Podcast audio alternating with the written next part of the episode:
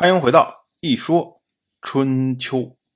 鲁国第十七任国君鲁申进入在位执政第二十一年，本年的秋天，宋国的国君宋之父，楚国的国君楚运，陈国的国君陈款，蔡国的国君蔡甲午，郑国的国君郑杰，许国的国君许业，曹国的国君曹襄，在虞。这个地方会面。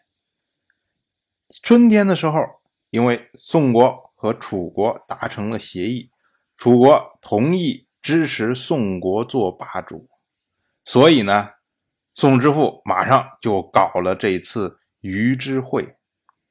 因为宋之父觉得，我跟楚国之间已经通过政治协商的手段把这个问题解决了，所以呢，在约定的时候呢，就说我们这次会议。我们要举行乘车之会，而不用兵车之会。这个春秋时代啊，这个盟会它是有所谓乘车之会和兵车之会的区别。所谓乘车之会呢，就是这个国君自己坐了一小车，然后去参会。当然，实际上不可能是一个人了，他肯定还有很多随从。但是呢，他不会带军队。而兵车之会呢，则是带着大军一块儿去参会。这个实际上啊，一种是说我们有一些事务或者是一些协议要商定的时候，那我没必要兴师动众带那么多人，所以这个时候就是乘车之会。但是如果大家决定要攻打某一个国家，或者要举行军事行动的时候，这时候这种盟会实际上等于是一个。战前动员会或者战前誓师会这么一个性质，那这时候举行了盟会呢，就是兵车之会，然后大家就会带着大军，然后在一个地方集结，然后举行盟誓，说我们这一次一定要打倒对手，然后紧接着就出兵，这么两种不同的形式。因为宋之父觉得说，我跟楚国之间已经达成了协议，所以就没有必要兴师动众啊，所以他跟楚国约定的是乘车之会。可是呢，临出行之前，这个宋穆仪啊，又出来劝谏他。宋穆仪说：“楚国他是蛮夷之国，强横而没有信义，所以呢，您虽然跟他约定的是乘车之会，但是他可能不见得真的明白。就算他明白了，他未必会遵守。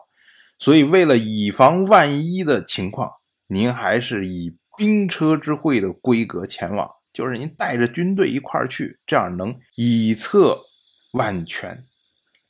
结果宋之父说：“这当然不可以啊！我跟人约定好的是乘车之会，如果我自己带着军队去了，那这是我自己的堕落呀！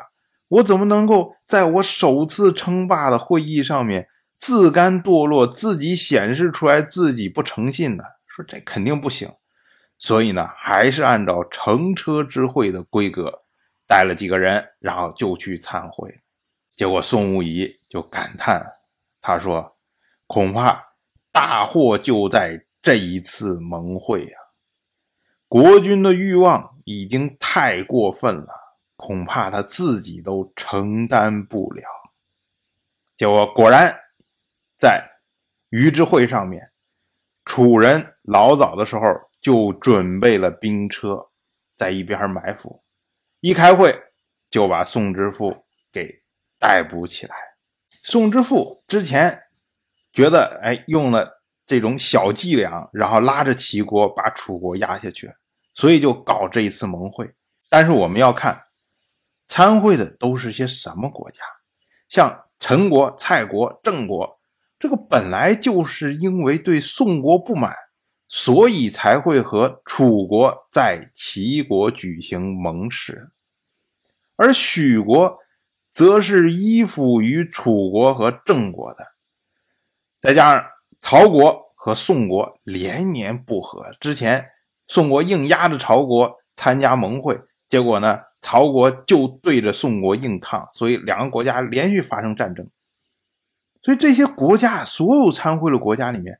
没有一个国家是和宋国一条心的，即使像这种，比如像鲁国和齐国这么着，可能未必支持宋国，但是起码不会反对宋国这样的国家都没有参会。